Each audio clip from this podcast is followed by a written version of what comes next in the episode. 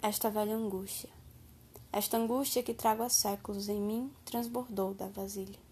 Em lágrimas, em grandes imaginações, em sonhos em estilo de pesadelo sem terror, em grandes emoções súbitas sem sentido nenhum. Transbordou. Mal sei como conduzir-me na vida, com este mal-estar a fazer-me pregas na alma. Se ao menos endoidecesse de veras, mas não.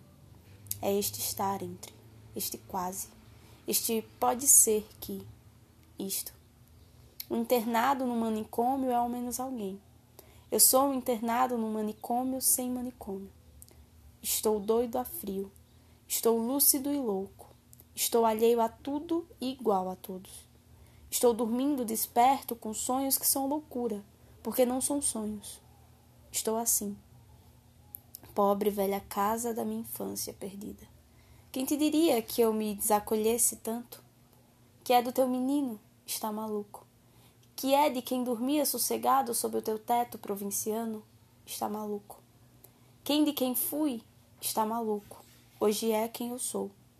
Se ao menos eu tivesse uma religião qualquer, por exemplo, por aquele manipanso que havia em casa lá nessa, trazido de África, era feíssimo, era grotesco, mas havia nele a divindade de tudo em que se crê.